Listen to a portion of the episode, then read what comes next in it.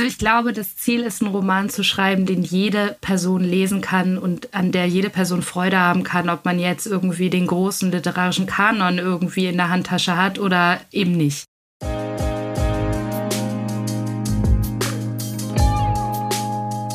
Dear Reader, der Podcast über das Lesen. Co-produziert von Burg Hülshoff, Center for Literature.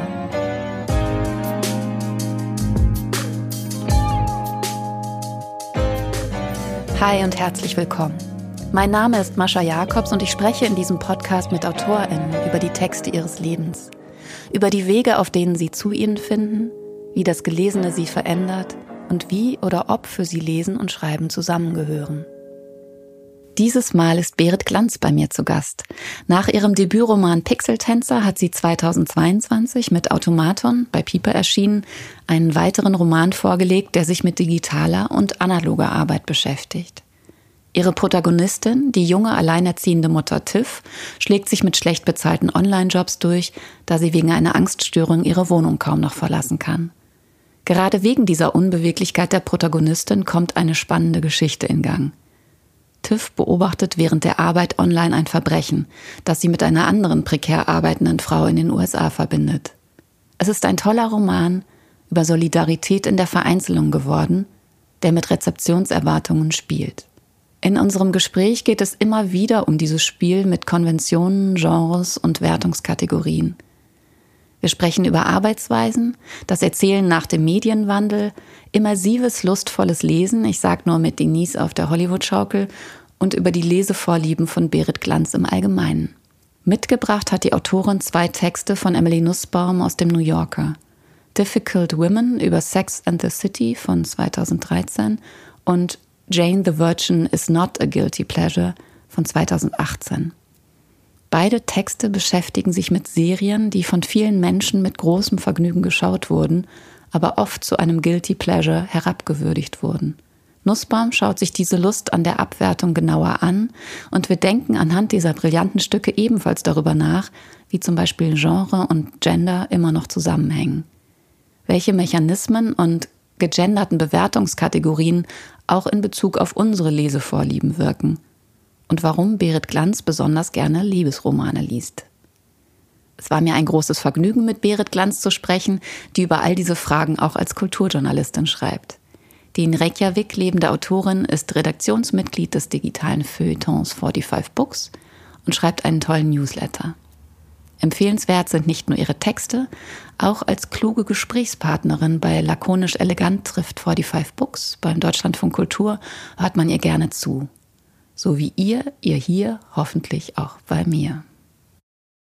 Ich freue mich total, dass Berit Glanz dieses Mal mein Gast ist, meine Gesprächspartnerin und habe mich gefragt, weil du ja Automaton dein zweites Buch während der Pandemie geschrieben hast, ob du während du es geschrieben hast, also in den intensiven Schreibphasen, überhaupt zum Lesen anderer Texte gekommen bist? Ja, ich lese tatsächlich ziemlich viel. Ähm, ich lese relativ viel Kulturjournalismus tatsächlich, also das eigentlich, glaube ich, ja jeden Tag und ständig. Aber ich lese auch Bücher. So durch alle Genres bunt durch, aber ich merke, es gibt so Momente, wo alles sehr, sehr anstrengend ist, wo es mir schwerer fällt, ein sehr, sehr anspruchsvolles Buch zu lesen. Also wo ich einfach dann viel mehr so Immersion will und irgendwie ähm, ein gutes Ende oder so. Also wo ich irgendwie nicht bereit bin, mich jetzt auf irgendwie das 280. Sprachexperiment dann wirklich einzulassen. Das hat was aber sicher mit der Schöpfung auch zu tun. Also du hast nicht die Angst, dass du sozusagen das Gelesene auch irgendwie Einfluss nimmt auf deinen Text oder willst du das gerade, dass andere Texte mit hineinsprechen? Ich höre das ja ganz oft. Ne? Das ist ja bei ganz vielen, dass die davor Sorge haben, dass sie dann irgendwas übernehmen. Ich merke das manchmal auch bei mir, wenn ich was lese, was mir besonders gut gefällt, und dann gucke ich und dann denke ich, oh, das ist ja äh, doch, man, man sieht das dann. Aber mich, ich finde das nicht so schlimm, das ist halt ein Intertext. Ne? Also natürlich fließt alles ein, was man macht und was man liest. Und ich finde das ja auch, also es ist ja auch manchmal eine Ehrerbietung an jemanden, der ganz besonders tolle Sätze baut, dass man das dann einfach so inspirierend findet. Solange man das dann halt nicht kopiert, ist es ja einfach, äh, glaube ich, ganz legitim, dass man halt einfach alles einbaut, was einen so umgibt und was man liest. Automaton ist ja ein Buch über Arbeit äh, und zwar auf verschiedenen Ebenen. Also einerseits Care-Arbeit. Eine der beiden Hauptfiguren ist eine alleinerziehende Mutter. Es geht aber auch um digitale prekäre Arbeit und analoge prekäre Arbeit. Und ich habe mich gefragt, ob du ganz am Anfang mit diesem Thema gehadert hast, äh, in welche Form man das bringen könnte. Also was formale Entscheidungen am Anfang gewesen sein könnten. Oder war dir gleich klar, dass du auch einen klassisch erzählten Roman daraus schreiben würdest, so wie es jetzt geschehen ist? also ich, ich liebe Arbeitswelten. Ne? Das ist auch, das ist auch sicherlich in meinem ersten Buch ein entscheidendes Thema und ich finde das so wahnsinnig interessant, wie wir unseren Tag in Arbeit verbringen und was da auch für so eine eigene ja eigentlich Poesie entsteht, wenn man so arbeitet. Ähm, und es war von, für mich von Anfang an klar, dass ich dieses digitale Arbeitsumfeld von Clickwork behandeln möchte und Sorgearbeit ein ganz entscheidender Teil sein sollte. Ich habe aber dann beim Schreiben gemerkt, dass ich irgendwie plötzlich dachte, dass es halt doch auch einer analogen prekären Arbeit braucht, die dem A sozusagen die historische Tiefe gibt, die aber auch sozusagen zeigt, dass diese Form von prekärer digitaler Arbeit nicht was genuin Neues ist. Das ist nicht was, was mit den Computern erst gekommen ist, sondern es ist einfach eine Verlagerung von prekärer Arbeit ins Online. Und deswegen kam das dann im Schreibprozess relativ klar, dass ich dachte, okay, das muss sozusagen kontrastiert werden durch prekäre Arbeit auch in wirklich, also in der Fischfabrik eben ne? oder in der Holzindustrie. Ich finde auch schon, dass du es äh, wahnsinnig gut motiviert hast in dem Text, dass man dem Plot von der ersten Sekunde an sehr interessiert folgt, indem äh, dargestellt wird, dass auch Tiff, die Clickworkerin, eben die alleinerziehende Mutter, bevor sie jetzt als Clickworkerin gearbeitet hat, schon online prekäre Arbeit verrichtet hat, und zwar als Content Managerin. Ja, genau. Es gibt ja, es gibt ja so zwei Arbeitsfelder, würde ich sagen, die so ganz, also die so in ihrer Ausgestaltung neu sind durch das Internet. Und das eine ist eben diese ganzen breiten Varianten von Content-Moderation. Da gibt es ja aber auch schon so ein bisschen was. Ne? Also das ist ja nicht ähm, komplett nicht erzählt, ähm, wo es ja dann darum geht, irgendwie Bilder, die online erscheinen, auszusortieren nach bestimmten Registern und so. Und Arbeitsfelder, die eben oft mit einer extrem extremen Traumatisierung der Menschen einhergehen, die diese Arbeiten eben ausführen. Ähm, das ist das eine Feld, aber Clickwork als Arbeitsfeld, da gibt es eben noch nicht so viel zu. Also das sind sozusagen diese beiden Arbeitsfelder und die sind eben in der Figur Tiff auch vereint, die halt ja letztlich eine psychische Krankheit hat, wegen der sie nicht aus der Wohnung kommt. Und diese psychische Krankheit ist eben ausgelöst durch die Content-Moderation, die sie gemacht hat. Aber jetzt macht sie halt Clickwork und dann geht es halt auch so ein bisschen darum, wie, wie das zusammenhängt, wie das eine das andere beeinflusst und so. Und deswegen musstest du auch wahrscheinlich ziemlich viele, auch formal interessante Entscheidungen treffen, weil Tiff die meiste Zeit zu Hause ist, weil sie eben aufgrund ihrer Angststörung äh, kaum das Haus verlassen kann.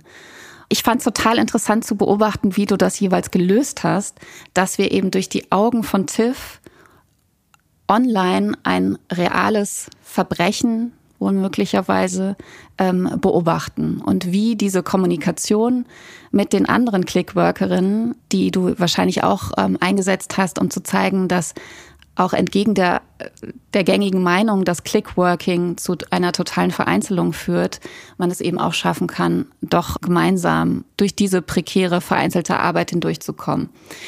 Erzähl mal kurz, wie du das gelöst hast der erste lustige Moment war, dass ich angefangen habe, diesen Roman zu schreiben und dachte, oh Mann, eine Figur, die zu Hause sitzt, die nicht rauskommt und die sich mit ihren Freunden immer nur virtuell trifft. Das wird ja sehr, sehr schwer zu vermitteln sein. Und dann kam die Pandemie und ich dachte, oh, jetzt wird es gar nicht mehr so schwer zu vermitteln sein. Jetzt sind ja alle zu Hause und treffen ihre Freunde nur virtuell. Also dieser ganze, der Plot dass ein Mensch zu Hause ist in seiner Wohnung und kaum raus kann und gleichzeitig aber sozusagen einen Job macht, der nur über Online oder nur über den Computer funktioniert, ist natürlich kein wirkliches Setting, wo man denkt, oh, da kann man jetzt eine spannende Geschichte erzählen, ne? weil es passiert ja einfach sehr, sehr wenig in dem konkreten Lebensumfeld. Es gibt aber ja den Hitchcock-Film Das Fenster zum Hof, der basiert auf einer Kurzgeschichte, die so sehr effizient eben das nutzt, dass die Hauptfigur nicht aus ihrem Bett heraus kann wegen eben eines Unfalls. Ähm, das ist ja auch, das ist aus der Mitte des letzten Jahrhunderts. Ähm, das klingt jetzt ganz weit weg, ne? aber schon eben, ja, 70 Jahre her, ähm, dann durch das Fenster, durch das geöffnete Fenster die anderen Wohnungen beobachtet. Und da habe ich irgendwie viel drüber nachgedacht, weil ich mich gefragt habe, wie ist es eigentlich? Ähm, heute würde man ja nicht aus dem Fenster gucken, wenn man krank im Bett liegt. Da hat sich ja schon einiges geändert und man würde wahrscheinlich ja in sein Smartphone gucken oder in seinen Internetbrowser, also mit seinem Notebook irgendwie im Bett rumhängen, Netflix schauen. Also das, was wir halt alle gemacht haben, wenn jetzt irgendwie man krank war in den letzten Wochen mit Covid oder so, dann hat man ja irgendwie in seinem Bett gelegen und nicht die Nachbarn durch das Fenster beobachtet. Und das finde ich total interessant, weil das ist ja so ein Medienwandel, der passiert ist, der bedeutet, die Geschichte, die man erzählen konnte vor 70 Jahren, die kann man so nicht erzählen mehr, 2020, 2022. Das war ganz am Anfang die, die Idee, wie, wie kann man eigentlich so eine Geschichte nach einem Medienwandel erzählen? Und da muss man natürlich was in seinem Computer sehen. So. Es ist natürlich jetzt schwierig, weil das Buch hat ja, weil es ja eben ein, ein aktualisierter Krimiplot ist so ein bisschen, ähm, hat natürlich dieses Problem, dass man spoilert, wenn man zu viel über das Ende raus. Was für mich ist das ganz komisch, weil ich finde Spoiler toll. Also ich denke immer, das ist total super zu wissen, was passiert. Aber ich weiß jetzt auch wirklich, die meisten sehen das ganz anders und deswegen bin ich immer so ein bisschen vorsichtig, das nicht zu sehr vorwegzugeben. Ja, vielleicht können wir noch erzählen, dass Tiff dann im Prinzip für einen Arbeitgeber häufig arbeitet, der im Prinzip vorgibt für seine Kundinnen, dass er ähm, über eine AI bestimmte Objekte überwacht. Es wird aber relativ schnell klar, dass das eigentlich Clickworkerinnen sind, die dahinter stehen. Und das ist vielleicht auch ein Beispiel für, für die Arbeitsweise in deinem Roman. Es ist oft sehr verschachtelt und vielleicht doch anders, als man denken würde. Ja, das macht es manchmal dann so ein bisschen schwer, das auch so nachzuerzählen. Oder wenn man dann sagt, wovon handelt das, dann denke ich danach immer, oh Mann, wie habe ich denn das eigentlich alles zusammengebaut? Aber ähm, ja, genau. Es gibt diese Firma, die nennt sich Extra Eye und die verkauft eben an ihre, an ihre Kunden die angeblich maschinelle Auswertung von Überwachungsvideos. Also Computer, die sagen, was da passiert, durch eine künstliche Intelligenz. Stattdessen machen das eben diese ClickworkerInnen unter einer Schweigevereinbarung. Das ist wohl gar nicht so selten. Das ist natürlich ein riesen PR-Problem, wenn sowas rauskommt. Aber es gibt immer mal wieder so Artikel, wo sowas rausgekommen ist, weil es natürlich viel, viel einfacher ist, Clickworker für 5 Dollar die Stunde zu bezahlen, als irgendwelche Entwickler für 380 Dollar die Stunde oder so. Ne? Also das ist sozusagen, diese Diskrepanz kann man so ein bisschen erkennen in den Löhnen und dann lohnt sich das natürlich. Man kann so tun, als würde der Computer was machen, aber in Wirklichkeit sind es eben Menschen. Und diese Menschen, äh, um nochmal auf diese Vereinzelungsthese, die immer so ja eben mit prekärer Arbeit verknüpft wird, um die nochmal anders anzuschauen, eben wie es auch dein Roman macht, diese Menschen haben sich sozusagen also die ClickworkerInnen haben sich gemeinsam in einem Chat versammelt und ähm, besprechen die Arbeit und äh, chatten auch ganz oft während der Arbeit, weil das auch furchtbar langweilige Tätigkeiten sind. Und du hast deren Chatverläufe auch in den Roman aufgenommen. Das war ganz lustig eigentlich. Ähm, ich chatte total viel im Alltag und habe gedacht, naja, also ich kann ja irgendwie in einer Stunde easy hunderte Seiten Chat produzieren, wenn ich mich mit einem Freund oder einer Freundin unterhalte. Ähm, das ist ja im Roman dann auch kein Problem und habe dann gemerkt, dass es wahnsinnig schwierig ist, funktionierenden Chat zu schreiben. Also wirklich mich richtig schwer getan damit, weil ähm, der Chat was verhindert, was normalerweise in einem Roman sehr einfach ist, nämlich eine Figur darzustellen, also eine Figur zu beschreiben, ihre Gedankenwelt und so weiter. Das ist ja eher wie ein Dramentext, so ein Chat. Also so ein ganz komisches Genre, so zwischen Schriftlichkeit und Mündlichkeit, wo man aber ganz schwer organisch einfließen kann, Informationen über die Figuren, weil ähm, so chattet man ja nicht. Ich chatte ja nicht irgendwie zu jemandem und sage, ja, heute ist ein sehr heißer Tag, mir geht es ein bisschen, also so, ne, man, und, und früher in meiner Kindheit habe ich gerne dies und das. Also so ein, so ein Gespräch muss man ja aufbauen. Und das war so ein Konflikt irgendwie, wie viel Raum bekommen, bekommen diese Chats? Wie schaffe ich es, diese Chat, also die Person in diesen Chats so zu charakterisieren, dass man die wirklich auch als sozusagen mehrdimensionale Figuren wahrnimmt, aber gleichzeitig dem Chat gerecht zu werden?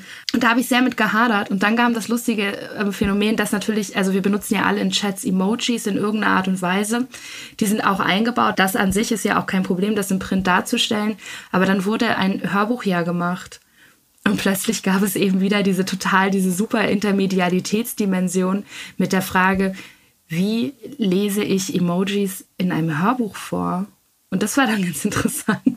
Wofür habt ihr euch entschieden? Wir haben darüber gesprochen, die ähm, sehr kluge Schauspielerin, die das eingesprochen hat, Nina Reitmeier und ich, und ähm, sind dann auf die Idee gekommen, dass natürlich die Emojis manchmal ja nur zur Verstärkung da sind von dem, was man sagt, also sozusagen so eine emotionale ähm, Tendenz zeigen, das ist jetzt ernst gemeint, das ist witzig, mir geht's gut, ich lache dahinter oder so. Und das kann natürlich eine gute Schauspielerin auch durch ihre Stimmlage erreichen. Also da braucht man das Emoji dann nicht. Aber es gibt eben auch Stellen, wo das Emoji wirklich dazu da ist, einfach als Antwort. Ne? Also wo nur der Daumen hoch oder so. Und dann haben wir eben ähm, geschaut, und es gibt natürlich diese UTF-Beschreibung, wie diese Emojis heißen, wie die in Schrift umgesetzt werden, die wird dann sozusagen erzählt. Also Daumen hoch Emoji oder drei Herzen Emoji oder so. Aber es war, war interessant, weil ich habe da beim Schreiben, also man denkt ja beim Schreiben auch nicht, wie wird das jetzt als Hörbuch umgesetzt, aber ich habe eben beim Schreiben da gar nicht drüber nachgedacht und dann kamen so Probleme auf plötzlich. Du schreibst ja auch einen tollen Newsletter über Internetphänomene. Phonerie heißt der. Mhm. Und giltst ja auch so ein bisschen als die Expertin in vielen Texten, auch die du geschrieben hast, nicht nur für den Newsletter, für eine sozusagen digitale Literatur. Also in deinem letzten Roman hast du es ja auch in die tatsächliche digitale Welt geöffnet. Ähm, hattest du noch andere Ideen, wie du wie du diesen Übergang zwischen den zwei Welten noch anders gestalten könntest? Ich glaube ja, was Leben mit Internet auszeichnet, ist ja eben, dass man ständig Informationen nachschlagen kann. Ne? Also wenn meine Figuren darüber nachdenken, ist ein Hund traurig, dann unterhalten die sich da nicht unendlich drüber, sondern geben die das halt in Google ein. Weil das ja das ist, was wir auch einfach machen würden. Und ich glaube, das ist so eine eigene Herausforderung, das zu erzählen. Also das auf diese Art und Weise zu erzählen, dass man weiß, das Handy ist immer da, das Nachschlagen ist immer möglich. Alle Informationen sind sozusagen in meiner, in meiner Tasche oder in meinem Smartphone auf diese Art und Weise zu erzählen, mache ich. Ich glaube, das ist sicherlich da, wo sich das am meisten verzahnt. Aber gleichzeitig ist natürlich auch, dass die Kapitel, also speziell die TIFF-Kapitel, die sind ähm, übertitelt mit äh, verschiedenen Namen für Flora und Fauna in der, in der biologischen Bezeichnung. Und ich habe jetzt gehört und ich glaube, das war auch so ein bisschen, also was natürlich klar war, dass Leute viel googeln, welche Tiere und welche Pflanzen sind, stehen vor den Kapiteln. Und damit ist natürlich im Leseprozess das Handy plötzlich wieder da. Ne? Aber es ist auch so, dass Leute googeln, da ist zum Beispiel eine Stelle mit Erfrischungsstäbchen. Gibt es dieses Video, was da zitiert wird, wirklich? Ne? Also so Leute gucken und schauen, wenn die was bei Google eingeben, gibt es diese Sachen und so. Das ist dann ganz lustig. Manchmal wird dann auf Twitter geteilt, sagt jemand, schaut mal, das funktioniert wirklich. Das ist dann so ganz nett. Das ist wirklich schön. Ich habe mich gefragt, ob bei den Kapitelüberschriften, ob du dich ein bisschen lustig machst. Also zum Beispiel der erste ist Somniosus microphelasus. Äh, ob du dich ein bisschen lustig machst über so bildungsbürgerliche Romane, die mit derartigen Überschriften auftrumpfen wollen. Also so habe ich das gelesen und mich jedes Mal total kaputt gelacht.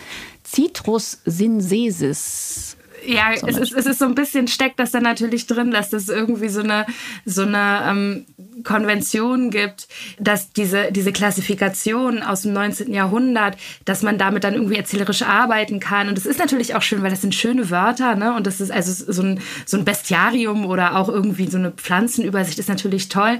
Aber, und ich hatte, ich hatte initial die Idee, dass ich irgendwie dachte, ich möchte gerne so einen parallelen Handlungsstrang haben mit Tieren und Pflanzen, die irgendwie vorkommen in diesem Roman, weil wir die ganze Zeit ja mit Tieren und Pflanzen umgeben sind, aber die sozusagen gar nicht jetzt so unbedingt handlungsleitend werden, aber die sozusagen wie so eine eigene Erzählebene bilden von, von belebter Welt. Aber ich fand natürlich diese Überschriften einfach sehr lustig, weil ich dachte, Mensch, da muss man das ständig ein nachschlagen, was das eigentlich ist. Die sind auch oft so lang ja, und das genau. ist so genau. kompliziert. Und, und das klingt irgendwie so äh, lustig, pompös. Also ich hatte da tatsächlich auch so ein bisschen Spaß dabei und hatte aber gleichzeitig eben irgendwie dieses Bedürfnis, diesen Tier- und Naturstrang in den Roman einzufügen, weil, weil es geht ja viel darum, wie kommen irgendwie so, also das ist, es gibt ja zum Beispiel auch ein Kind in diesem Roman, weil ich gerne ein Kind erzählen wollte, was sich wie ein Kind verhält, was also da ist, was auch das Leben prägt, aber gleichzeitig eben nicht im Zentrum steht. Das ist nicht die Hauptfigur, aber sie ist einfach da. Und so ist es eben auch mit diesen ganzen Schnecken und Bäumen und Fliegen und Schmetterlingen, die sich da irgendwie so durch diesen Roman bewegen. Du hast äh, in einem Interview gesagt, dass du es interessant findest, dass du bislang wenig angesprochen wurdest äh, darauf, dass es eine alleinerziehende Mutter ist. Ich hatte ähm, das Gefühl, dass alleinerziehende Mutterschaft als ja potenziell eine Ursache von extremer Vereinzelung und extremer Prekarität, dass das überhaupt nicht auserzählt ist in der, in der Gegenwartsliteratur. Also dass das eigentlich eine Figur ist, die so komplex ist und so spannend und so dynamisch und wo so viele gesellschaftliche Problemfelder dranhängen, dass eigentlich müsste es in jedem Buch vorkommen. Und das tut es nicht. Und das war sozusagen eine sehr bewusste Entscheidung dafür, dem einfach Raum zu geben und eine Figur zu haben, die sich eben in diesem extremen Problemfeld bewegt und dann auch darüber nachzudenken, wie kann eigentlich so ein Problemfeld gelöst werden und welche Form von Solidarität kann es geben, die eben nicht an eine Herkunfts- oder also eine sozusagen eine DNA-basierte Familie geknüpft sind, also an die Blutsverwandtschaft oder so, sondern wie kann man eigentlich solidarisch sein mit Menschen, die mit einem Kind alleine leben? Und das solche Figuren sind halt eingeführt. Ne? Also die hat ein Netzwerk von Menschen, die da sind.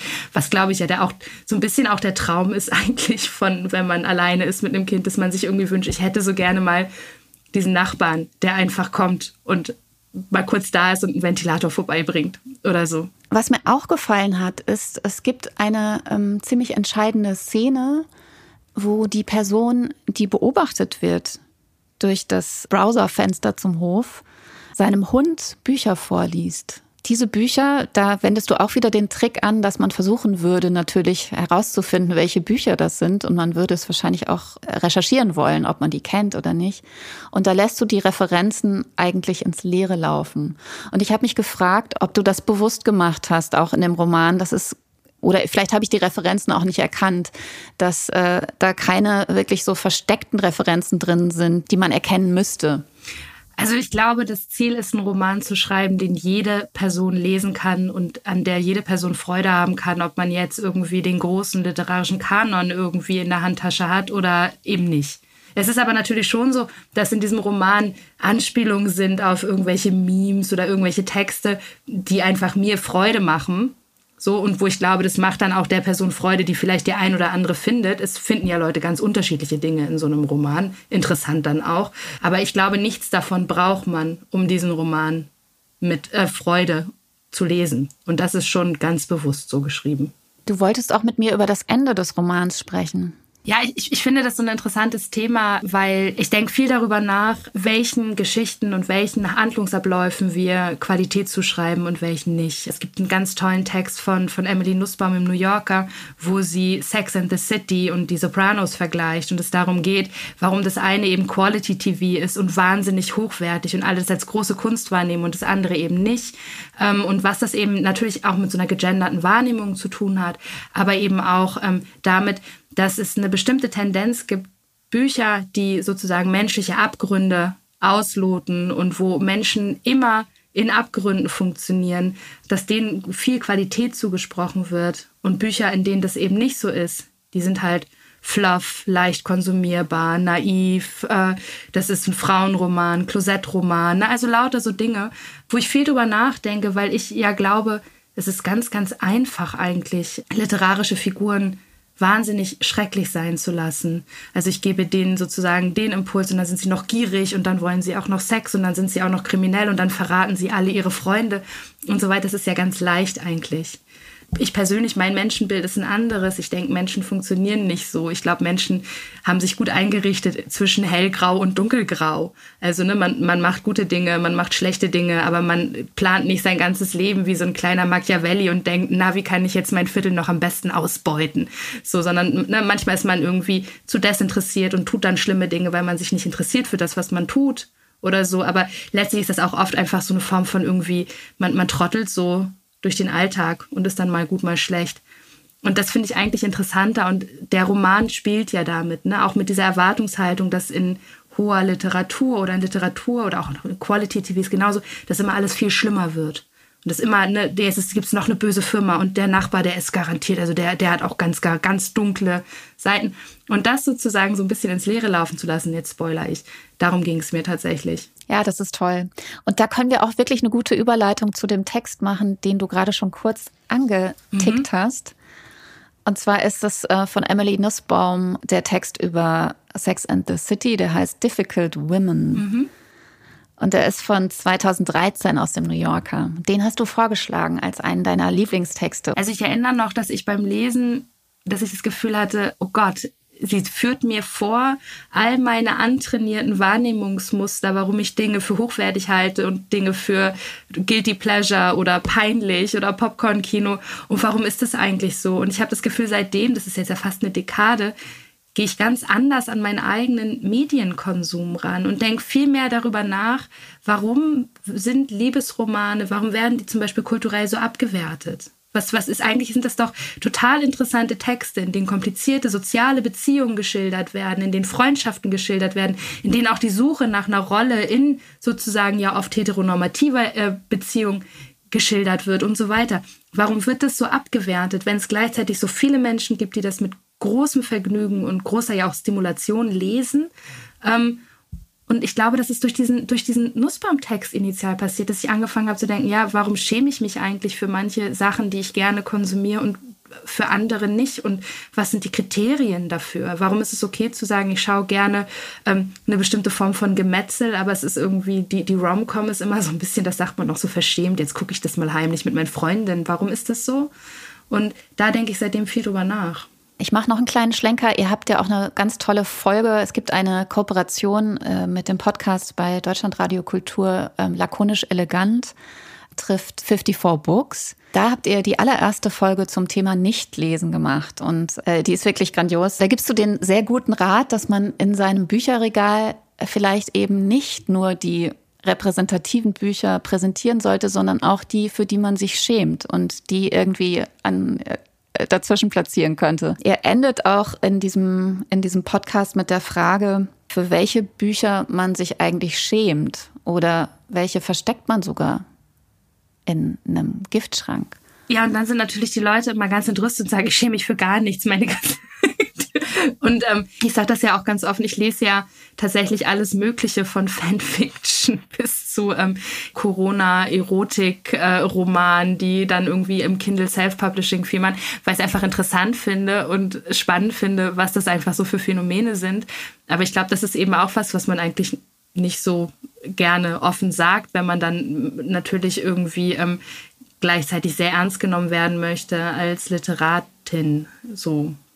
Äh, mir ist aufgefallen, also was das Thema Liebesromane angeht, dass ich früher, also so vielleicht mit 14, 15, ganz viel bei meiner Oma im Schrebergarten so richtige Groschenromane gelesen habe. Also so Denise und Julia und so lag Aber da immer rum. Das ist großartiges Leseerlebnis, oder?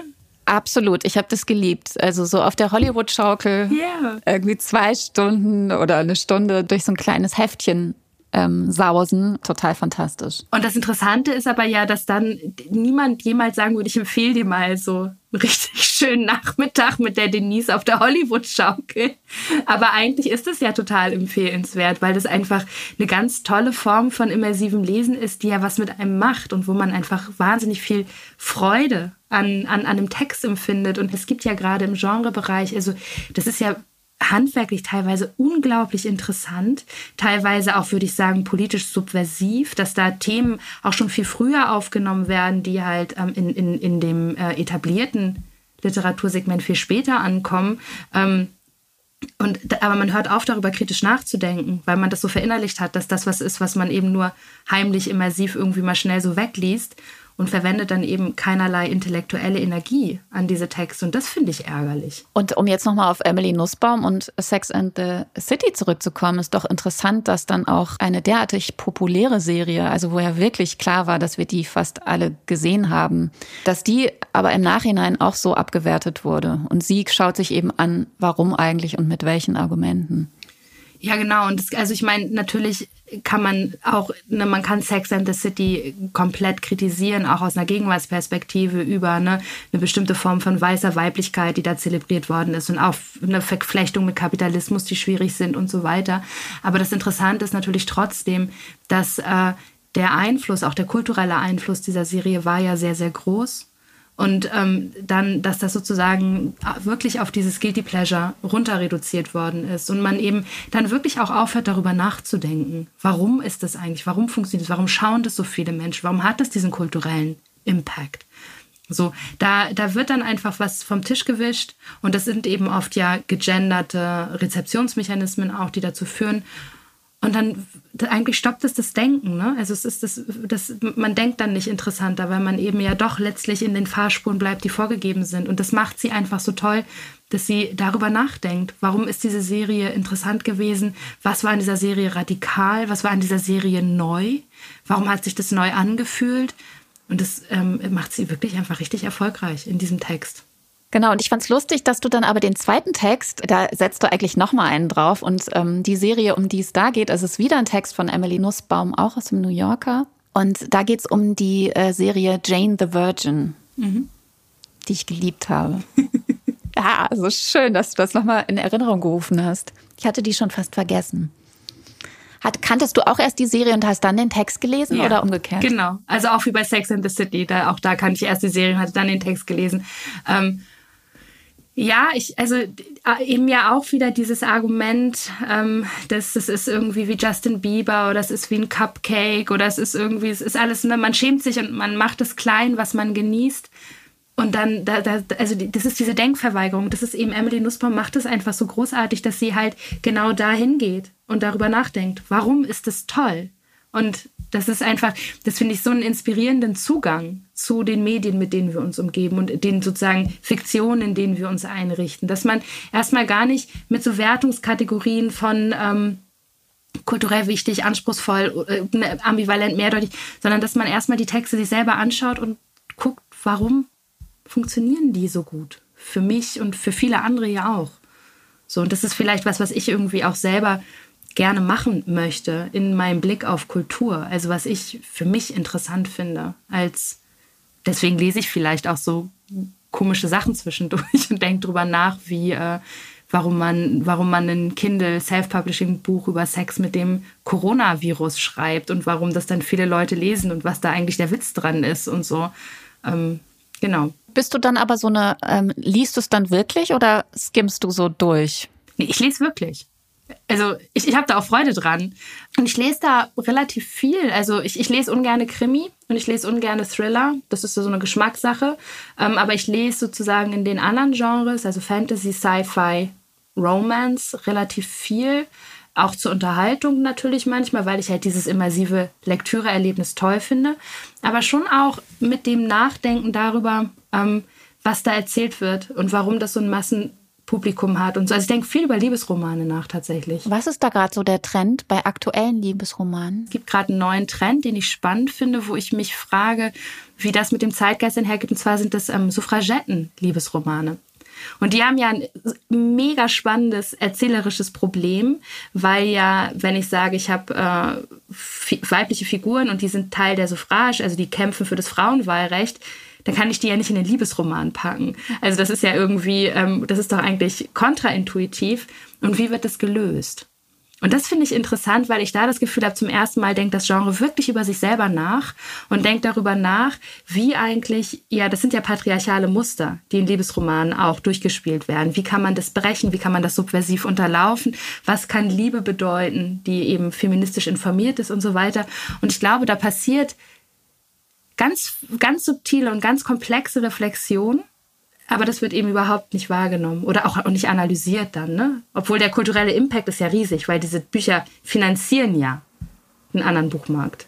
Ich möchte das nur noch mal zurückbinden an äh, Jane the Virgin, weil was so toll ist an dieser Serie ist, dass man nicht den Eindruck hat, also auch wenn es eine Metareflexion auch über Telenovelas ist, sozusagen das Genre noch mal so vorführt, vorführt ist eben das falsche Wort, weil es wird nie vorgeführt. Das ist ja das Entscheidende. Also es wird eben nie abgewertet, sondern man kann sich dem einfach so hingeben und trotzdem werden bestimmte Genre-Konventionen sehr sichtbar. Genau. Sie werden nicht vorgeführt, sie werden sichtbar gemacht.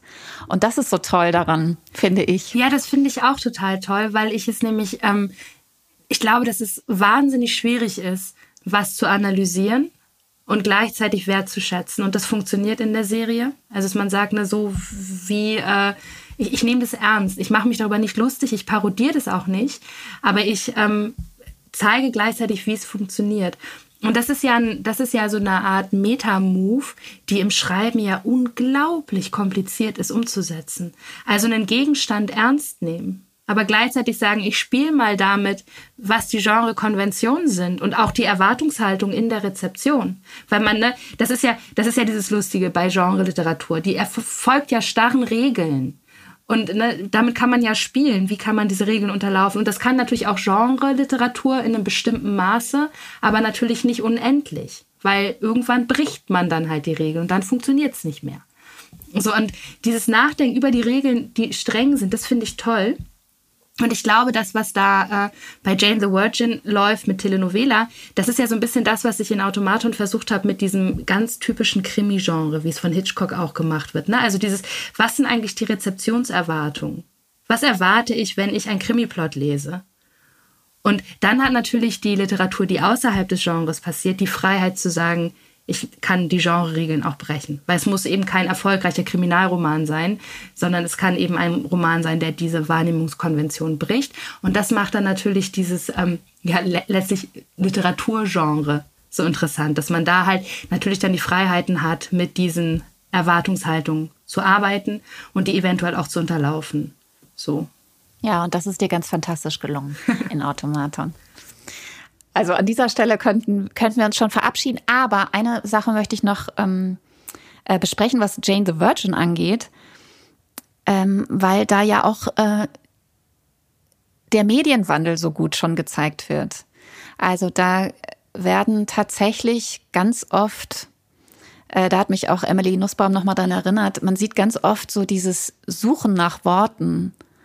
Also man sieht so ganz oft die, die kleinen Strichlein während jemand eine SMS schreibt. Und gerade Verliebte, die sich, äh, die besonders auf ihre Worte acht geben. Also man sieht das Entstehen von Texten. Das kann, es ist natürlich so toll, dass, dass man das im, im Film zeigen kann. Ähm, oder man sieht auch äh, bestimmte Tweets. Ach, bestimmt, der Vater tweetet ja wie so ein Irrer, der eigentliche Telenovela-Star. Aber fällt dir noch was anderes ein, wie, wie das da die ganze Zeit eingesetzt wird? Ich finde das ja so interessant, weil ich das Gefühl habe, man kann, also im Genrebereich oder auch in Bereichen, die mit Genrekonventionen spielen, wird Medienwandel viel früher abgebildet. Ne? Also das ist eben hier mit den Tweets und den SMS. Das ist aber auch, wenn man zum Beispiel die, ähm, die Netflix-Weihnachtsfilme anschaut auch schon seit Jahren. Da wird ständig kommt das Handyscreen, ne? Und ständig werden irgendwie Nachrichten und es wird gechattet und ne, also und das ist auch in Romance-Literatur, die sozusagen contemporary ist und nicht irgendwie in vergangenen Jahrhunderten spielt, gibt es diese Mediengewohnheiten werden seit Jahren behandelt. Weil natürlich, so arbeiten unsere sozialen Beziehungen. Wir arbeiten mit Chats und wir arbeiten mit Twitter und wir arbeiten ne, mit diesen mit Videochats und Zoom-Calls und was auch immer. Das sind, ne, und diese Genres, habe ich das Gefühl, sind oft sehr viel durchlässiger für den Medienwandel, zeigen das viel mehr. Ist ja auch im Krimi so, ne? Also auch da wird viel, viel früher Medienwandel gezeigt. Und ja, aber warum ist das eigentlich so? Also weil man vielleicht auch nicht ähm, mit diesem mit diesem Impetus, dass äh, ich schreibe Literatur, Literatur, die für immer bestehen bleiben muss und die sich diesem schnellen zeitgenössischen nicht hingeben kann? Also ist das Ich, ich glaube, damit hast du wahrscheinlich was ganz, äh, ganz Essentielles gegriffen.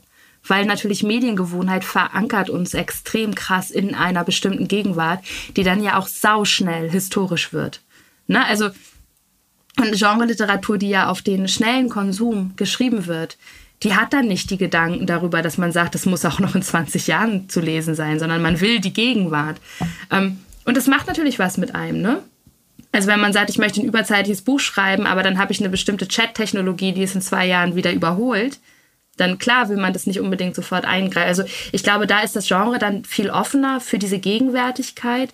Aber ich glaube auch, ähm, dass es einfach, also die schauen einfach noch teilweise mehr darauf, wie, wie arbeiten Menschen eigentlich gerade? Also wie, wie funktioniert es, wie, wie kommunizieren Menschen? Und tun dann nicht so, als gäbe es eben diese ganzen Phänomene nicht. Häusertausch, äh, fehlgeleitete Chatnachrichten. Ne? Also das, das, ist ja, das, sind, das ist ja ganz, ganz viel Romance-Plot der Gegenwart, baut ja auf irgendwie so ähm, Online-Phänomenen auf. Und deswegen wird es abgebildet. Und das zeigt sich eben dann, glaube ich, auch gerade auch so in Fernsehen und ähm, erfolgreichen Fernsehserien, auch in Filmen, sieht man das dann auch so ganz besonders schön, ne? weil die sich dann ja auch ganz schnell diesen Fragen stellen, wie, wie stelle ich ein Chat auf der Leinwand dar? Also ne, filme ich das Handy ab, zeige zeig ich das Fenster, lasse ich einfach die Textnachrichten einspielen. Und das macht so spannend, finde ich.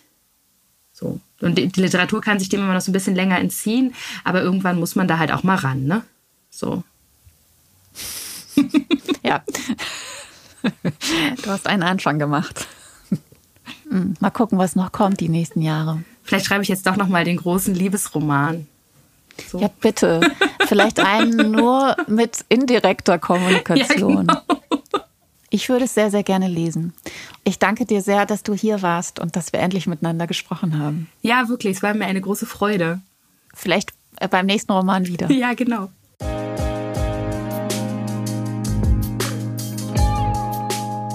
Dear Reader von Mascha Jacobs wird co-produziert von Burg Hülshoff Center for Literature und gefördert durch die Beauftragte der Bundesregierung für Kultur und Medien.